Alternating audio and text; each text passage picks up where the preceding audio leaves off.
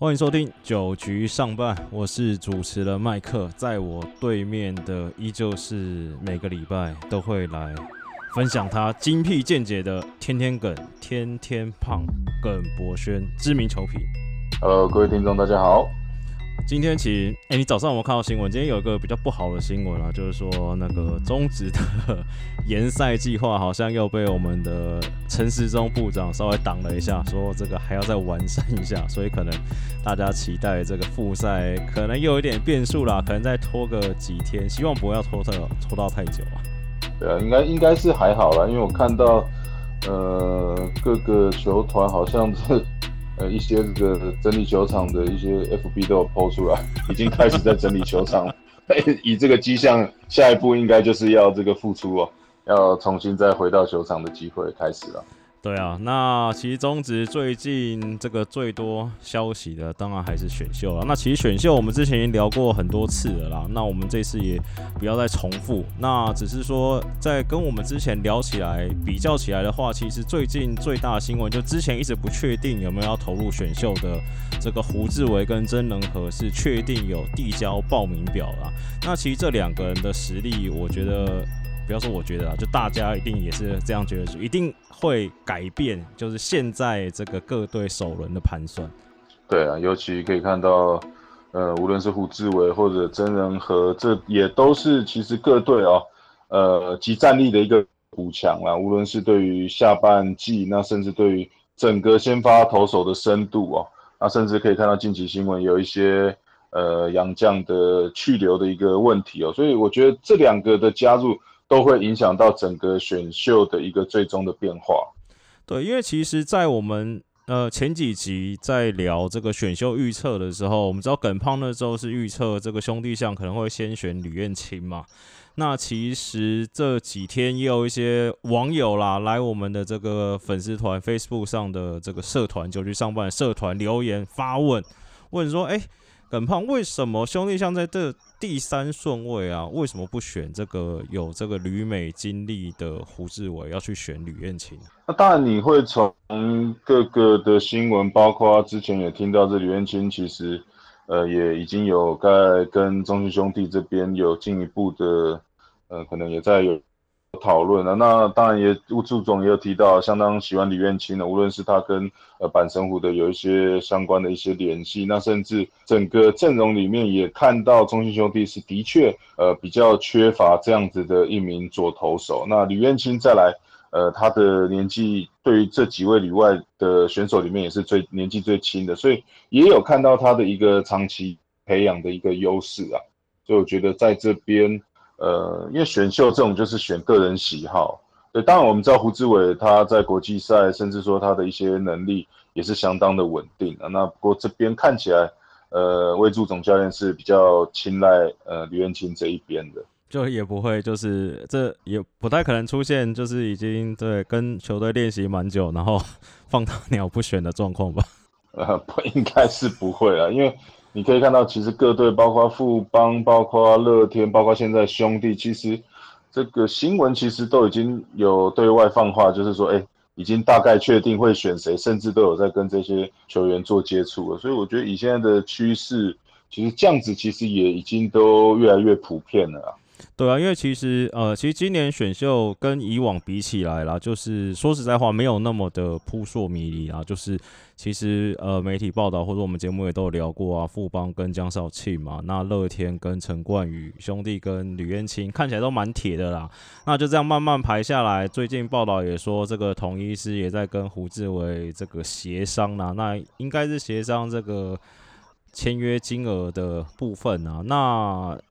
就就我觉得今年蛮尴尬了，应该是说同大家都会比较嘛。譬如说这个选秀状元，尤其是富邦富爸爸，一开始就把这个价码已经算拉起来了，号称开给这个江绍兴超过三千万总额啦，总额超过三千万的合约嘛。嗯那这个对不对？经纪人或是球员一定会想说，哎、我胡志伟，我真人和好歹也是。对不对？也有上过大联盟或在三 A 这种成绩，跟江少庆可能是差不多 level 或者少一点点。那是不是要比照这个江少庆的薪水？但其实这个江少庆这个平均的月薪可能是超过一百万。这在现在的中职这个投手的状况，这个薪资是不是好像会是这个球队跟球员谈判之间的关键吗？对，我觉得江少庆因为这边也有一个优势啊，他也是在可以说今年的季初，其实富邦也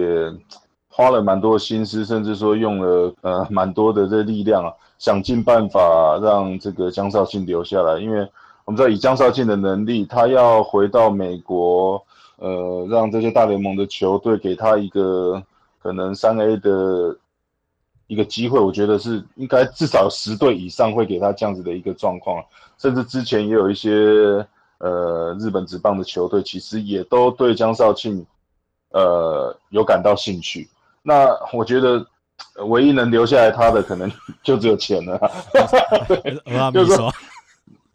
骂完之类的，也就是说，你你你已经给了一个这么有诚意的呃薪水，那再加上去年其实疫情的影响。那当时其实，呃，江少庆也决定还是想要赴美再打拼看看。那不过比较可惜啊，呃，最后在老虎队并没有办法升如愿的这个让他圆梦升上大联盟。那今年我觉得还是因为疫情啊，那可能，呃，慢慢的，你看今年的趋势跟我们以往比较不像啊，就以往我们是在有点像说在国外好像撑不太下去了，那才回到台湾了。现在大家都急流勇退啊，就是把这个最好的时光啊。都要留给中华职棒啊，所以你可以看到这些呃呃薪水一定会不手软，包括呃去年已经先看到像王维忠的加入，有这种对接近呃破百万的一个月薪，那在今年江少庆的加入，我相信对，那在在接下来的呃像这个陈冠宇这边，这据了解这个薪水也都是六七字头的一个，那六七十万的当初差不多而已啊，对。啊，我们是六七万块，对，你说我是年薪吗？六七十万，对，那像，对，所以你看，这个除了李愿清，可能是因为他是呃，在日本这边几乎都只有这个二军的一个，都是二军的一个经验啊，对，玉成啊，二军，所以他的薪水可能比较不会像说这种动辄就五十万以上，不过应该也都是有三三字头以上的水准啊，所以胡志伟这边我觉得。以他大联盟的资历，所以应该也都是朝这种五十五六十左右的一个呃谈约。那再加上看去年同一时已经拿到总冠军，那今年丙总应该也更想要连霸，对，所以我相信这边也都是会呃希望在选秀之前就已经可以先把薪水谈定，因为呃各队最怕的，尤其你在前面轮次啊，就是选到空气了。你不能说呃我我很中意他，我我就是。而不去跟他接触，结果最终选了，结果花了很长的时间，签不下来，都谈不拢。我觉得这样对签不下来，这样子反而会对呃球队来讲会是比较麻烦的一个问题啊。对了，其实今年哎，先不要讲别的哈，我觉得今年不管怎么样，其实今年第一轮啊，所有选手加起来这个签约的月薪，我觉得应该算铁定会破纪录了吧。因为感觉每一个都不是那种 那种基本什么十几二十起跳，感觉都是 对不对？三三十往上看的啦。而且你很难看到这第一轮选秀啊，大家都不用花签约金，他只要给月薪，因为这些都是旅外的经验，所以今年第一轮不会破，绝对是不会破纪录了。那个我稍微整理了一下这几个投手啦，今年因为之前有在二军丢了，那我稍微整理了一下他们在二军的成绩。等一下这个没有套好，我要请耿胖来帮大家预测一下他们这几位在下半季的表现啊。那其实这几位在二军成绩其实都呃都蛮鬼神的，除了江少庆以外，因为江少庆感觉就是好像还在调整，因为我觉得江少庆可能。他的这个 level 感觉已经跟其他人不太一样，就是也有球队要，也是状元，那可能就慢慢调整他的状态。那他在二军的话，初赛八点二局，防御率七点多，WHIP 快要二，然后十二 K。呃，接下来应该说胡志伟跟吕彦清算是同一个 level 啦，防御率大概都零点六、零点七，WHIP 都在零点八。然后 K 跟 BB 都在二十九、二十八 K，然后大概四四五个 BB 而已。那真人和稍微再差一点点，但防御率有到二点六六。其实看起来这四个人 就是应该也说不亏是集战力啦。那其实蛮重要一点就是，我们来问一下耿胖，你觉得在下半季这四个人，好再加一个陈冠宇，好，这五个人在下半季谁会投出比较好的成绩？选一个就好。谁会投出比较好的成绩啊？对，呃，我觉得胡志伟会有不错的成绩。对，因为我觉得这个你你还是要看整体呃的一个球队的战力啊。对，那如果胡志伟有机会被统一选到的话，你也知道统一其实近期的打线都是相当的稳定。那如果胡志伟在先发的话，可能可以得到。呃，更多的一个火力上的资源了，那再加上说，其实他近期的一个调整状况也相当的到位。那大家也都知道，他这种无论是私底下或场上的一些自主的一个能力，也都是相当高的一个选手。所以我觉得，呃，蛮看好胡志伟下半季的加入，会有一个不错的成绩。对，好，我们休息一下，待会我们回来要来聊一下，就是某一队的辛酸选秀史。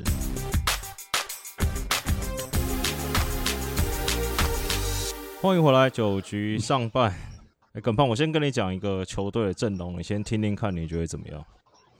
外野手林哲轩、詹子贤、陈子豪；内野林立、林晨飞、李宗贤、许金宏；先发古林、徐若曦、黄恩赐、陈世鹏。你觉得这球队成绩会打怎么样？这可以带去打奥运了。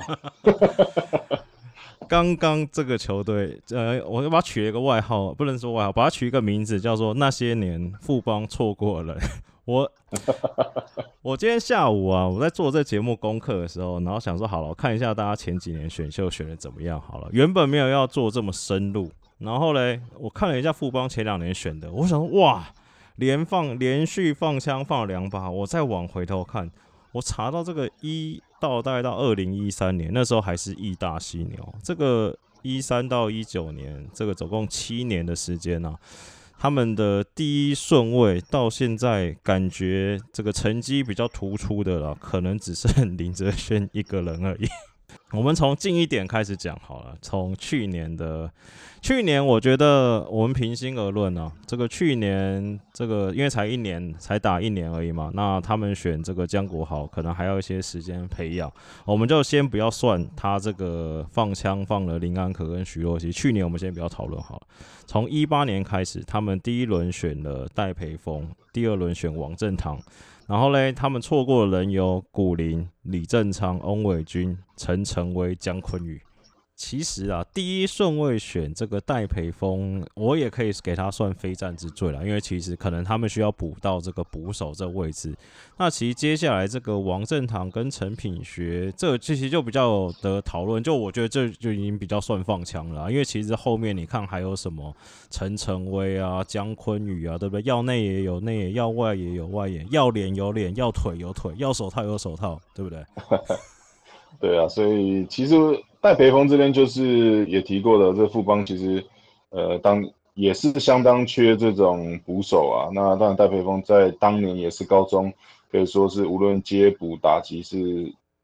整个高中里面最好的一名捕手。那王正堂的话，其实第二轮这边你看到其他各队选到了张伟胜、高宇杰，那可能比较可惜的是，呃，陈晨威这一边啊，那可能大家当初也没想到说，哎，陈晨威。呃，来到中职可以打出这样的成绩，那我个人觉得比较可惜的是，在可能第三轮这一边，呃，如果回头来看陈品学这一边，呃，第三轮选到，那可能好像又没有多久啊，陈品学好像就呃因为一些伤势，甚至说现在已经也没有在富邦球团了。那你可以看到第三轮以后，其实呃富邦有机会选到的话，是像。呃，姜昆宇呀，然后吴俊伟啊，王义凯啊，哇，这样讲讲好像 中信兄弟蛮会 蛮会选的，在在这一年的选秀里面，对，那当然可以看到，其实富邦一直选秀都还是以这种呃高中生，然后感觉起来就是希望把这个农场塞满一点哦，然后来做一些培育。可是我们要知道选秀。呃，除了选以外，养人其实也是一名学问哦。所以其实，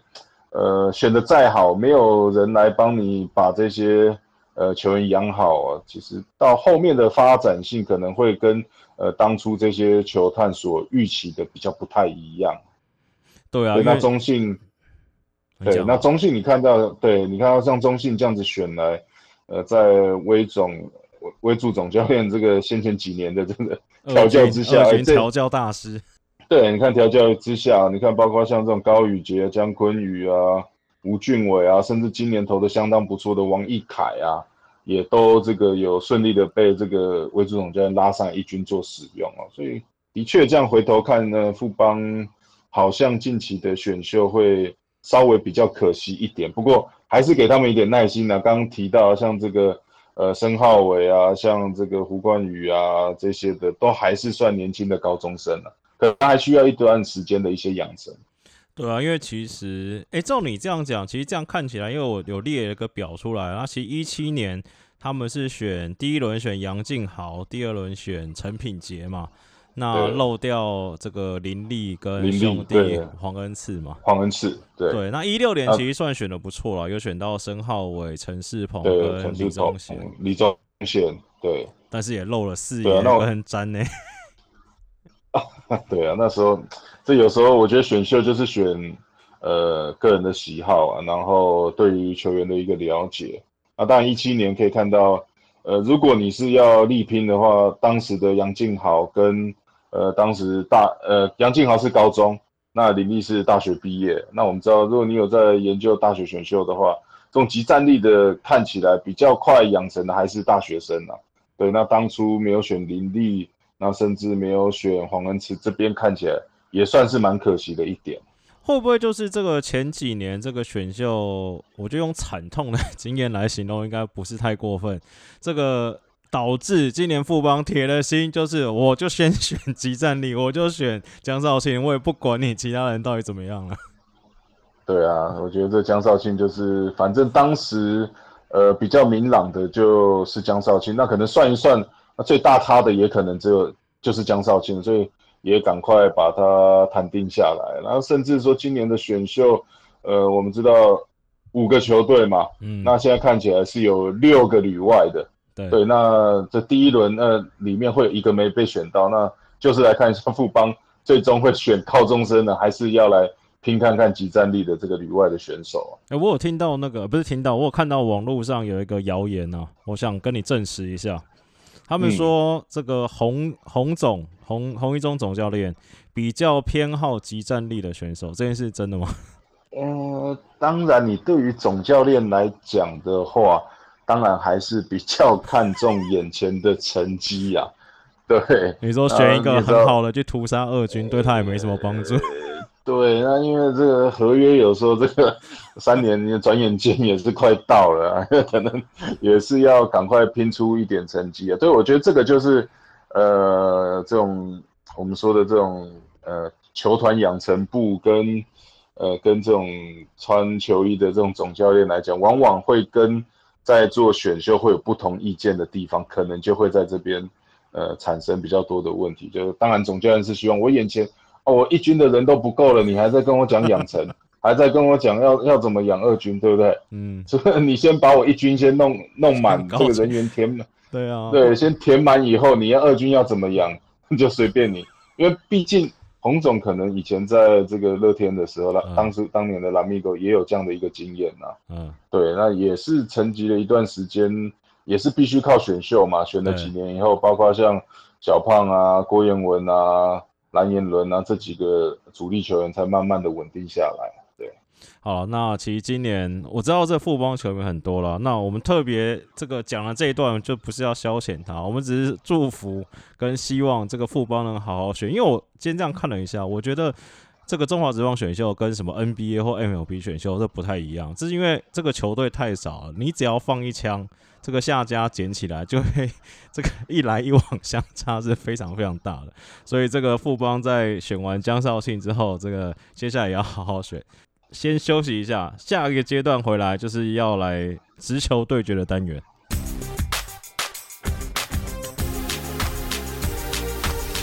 欢迎回来九局上半。那其实这个礼拜啊，我们在我们的这个 Facebook 的社团啊，就是有提问啊，就是希望大家看有什有什么问题可以想问耿胖，然后我们就可以直接来进行直球对决单元。然后经过了这个两三天的收集啊，我们现在大概有五题。那耿胖，你准备好了吗？OK。没问题。第一题算比较轻松啊，第一题算开放式的问题了，就是有网友提问说，哎，就其实除了就是大家聊很多的这些旅美投手啊、旅日投手啊，那其实今年选秀还有没有一些就是比较值得期待的新人，是可能大家比较少提到的？呃，当然有，像包括这个前职棒球星曹君阳学长的儿子曹佑启啊，啊，毕业于大理高中，其实他在。呃，高中时期也算是头打的二刀流，那也是这个遗传到老爸的相当好的一个身材啊，有一百八十六公分，那直球速度最快也有测到一百四十八公里，也有相当，他就是有相当好的一个协调性。那但，呃，比较可惜的是他接触棒球会比较晚的一点。那不过我觉得就是他自己也有提到，其实他不太在乎呃选秀的一个轮次。那就是说，希望进到职棒里面也可以慢慢的来做一些培养。那打击方面也在高中也手有点伤势的，这个其实不大，呃，就是没有到很严重啊。当然，这我我在高中投球，其实也每天几乎手也是酸的，也是在不舒服。的，这有点就像这种成长的一些酸痛，甚至说，呃，在高中因为比较这种密集的训练，所以身体往往会呃伴随比较多的一个疲劳。那我相信进入到职棒以后，可能职棒现在也都很细心的呵护这些年轻的球员。那甚至很多球队，包括像呃这个去年的富邦啊，这个曾俊岳刚进去的时候，也是让他这个直接 shut down 相当长的一段时间 来做一个让他一个很好的一个调试，所以这个不太会去担心了。那当然除了这个曹俊阳呃曹大帅的儿子以外。还有像这古堡加商，其实有一名左投啊，他也是有接近一百九十公分的一个身高，呃，他叫刘志宏，那大家可以来注意看看，他的最快球速也有到呃一百五十三公里哦，一五三左投那很快。对，那他也是比较可惜，就是欠缺这种比较呃大赛的经验。那当然我们知道古堡一直以来都是呃高中的强权，那一直以来 呃因为。动不动就是打冠军赛了，所以有时候这种比较少经验的投手，可能比较没有机会在这样子的一个情况下有比较稳定的一个投球。不过，无论是他的身高、他的挥背速度，甚至他直球的一个速度，还有他有一个不错角度的曲球跟一个变速球，所以我觉得他应该也会受到这个中华职棒各队的一个青睐，想要把他呃拉进来做一个极力的栽培。毕竟我们知道中职的。呃，左投现在是蛮缺的啊，蛮缺，很缺，因为呃，尤其这些重炮手也都是布阵在左打这一边哦，所以可能要更多的左投进来压制他们。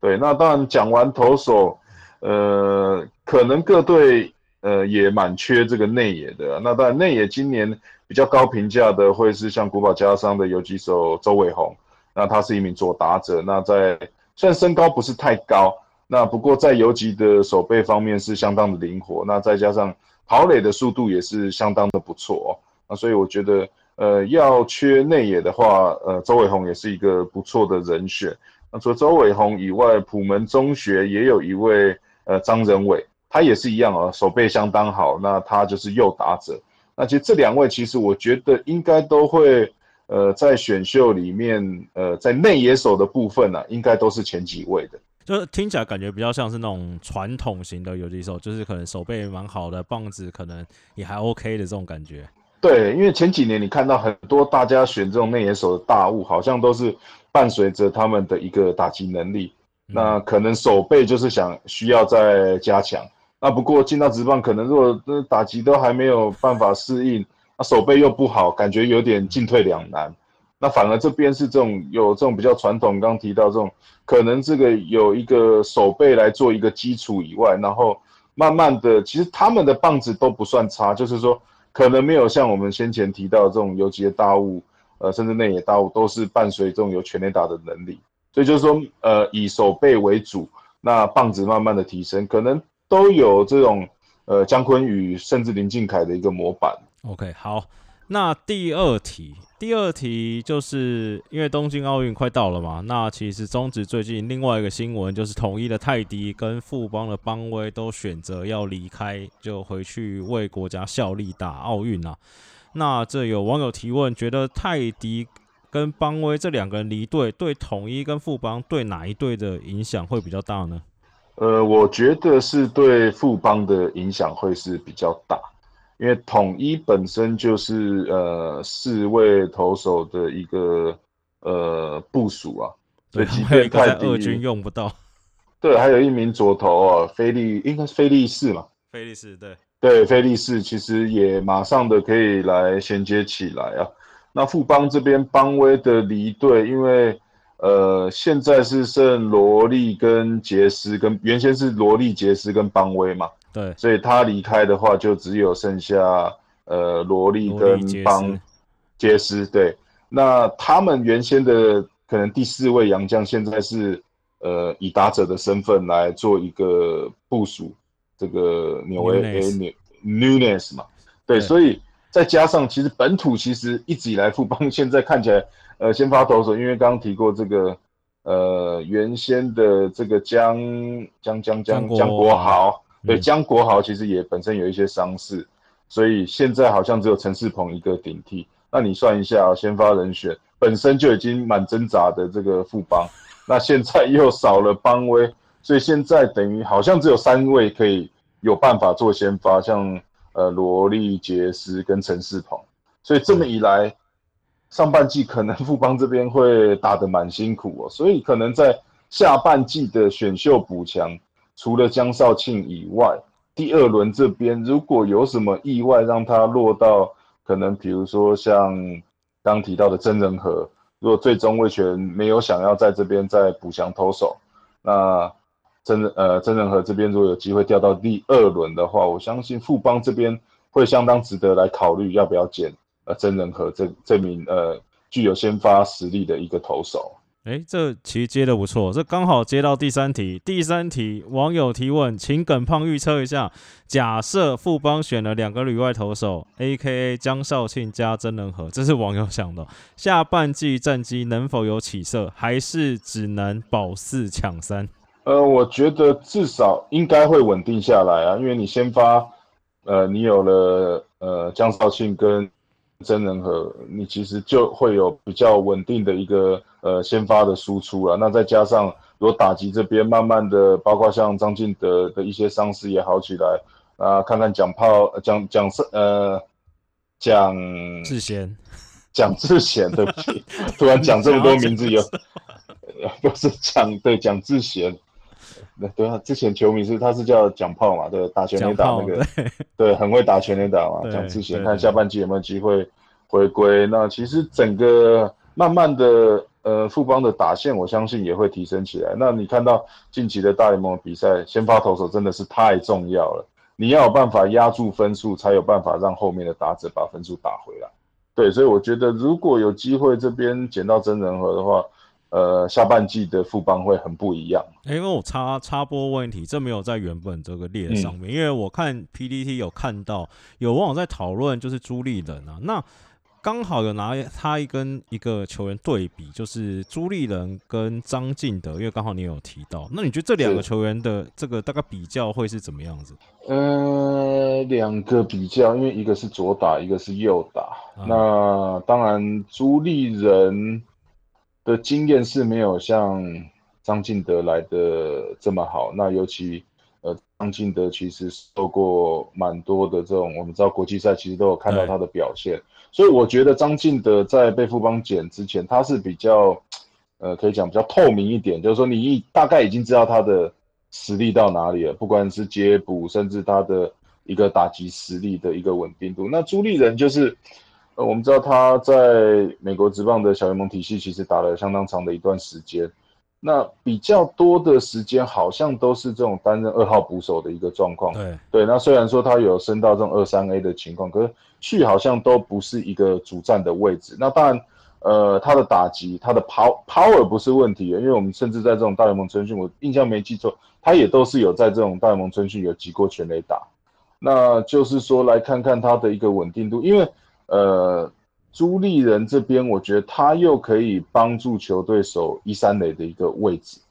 那感觉起来好像他的健康程度也还不错，还不错。对对，所以我觉得就是他会，我会觉得他是可以，可能打这种三五棒啊，然后可以可能一个礼拜蹲个三场啊，那可能去守一下三垒啊，守一下一垒，就是说会是一个比较灵活的一个人选呐。啊，你一说是他的棒子啊，就是就算不蹲补一三垒也是可以站的啦。对，绝对没有问题啊。对，好，下一题，请问下一个会登上 MLB 的台湾选手是谁？呃，我觉得当然近期看到表现比较稳定的，像是邓凯威，那也是相当受呃巨人队的一个注目，包含有让他在大联盟春训的一个初赛。那也在可以看到小联盟有一个很稳定的一个先发位置啊，甚至让他投很稳定的一个局数，所以我觉得以积极栽培的程度，巨人队是蛮积极在栽培邓凯维这一边。那以他现在的，你可以看到每一场几乎都是五局的一个稳定出赛，呃，三振数也是都有不断的一个在提升。所以我觉得其实接下来是蛮看好邓凯威有机会上大联盟。那当然另外一位的话。应该是近期也是有好表现的这个刘志荣啊，刘志荣知道这今年呃正式的一个呃新的一个球季，那在呃应该是在 Lucky 投完一场以后，嗯，马上这个红花队也把他升上去了，所以你可以看到哇，投完一场马上再升一级啊，今天又是一个五局没有失分的一个好角好表现哦，来期待看看晚一点会不会有新闻出来，马上又往上升。对，那当然，刘志荣，我们知道去年看到这，呃，之前看到这种亚锦赛的时候，也有看到他的这种接近百迈的一个速度哦。那在这种大赛也相当的沉稳。那虽然现在红袜队是以呃先发的一个养成来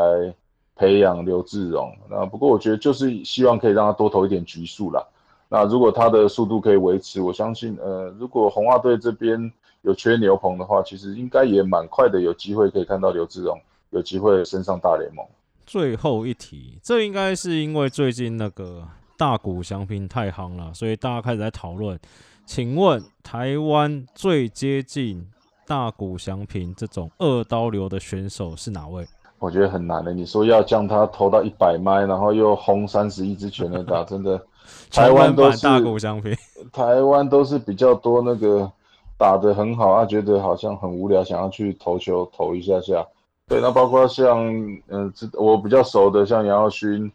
呃，杨耀勋在我高中的时候，其实我们差两届嘛，啊，所以在高中的时候就有看到他的一些棒球的天赋。那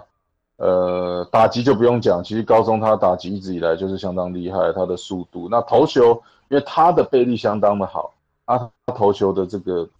呃，手臂是相当的柔软，所以球的尾劲也相当的好。那比较有状况的是杨勋的控球啊，他一直以来就是好像控球没有办法让他站稳这个投手丘。那一直以一直到文化大学，其实大多都是以这个中外野甚至外野的一个身份出赛。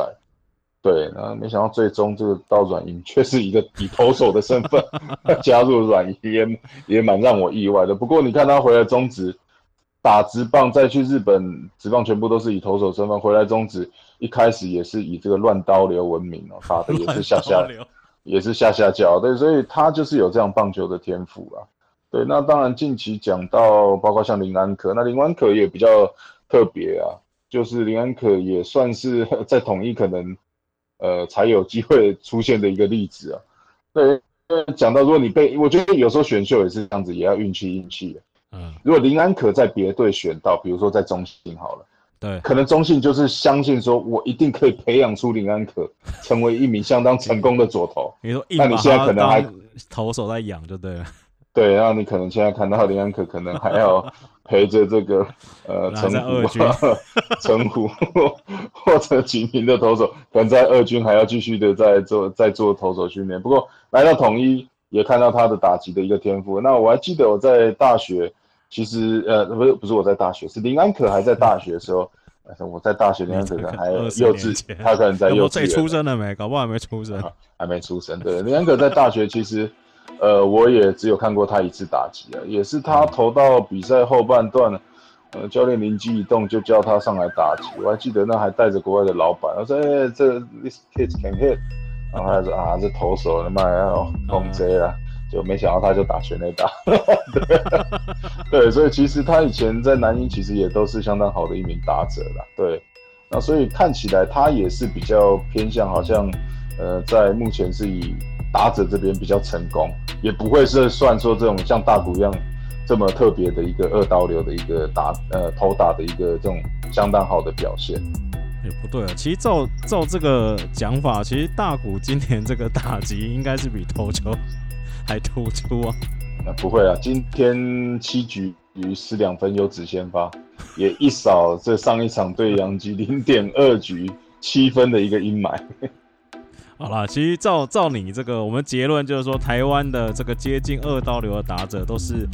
很强的打者，然后无聊没事，闲得发慌，然后才拿球上投投球。你的意思大概是这样？就硬硬想要投啊。对。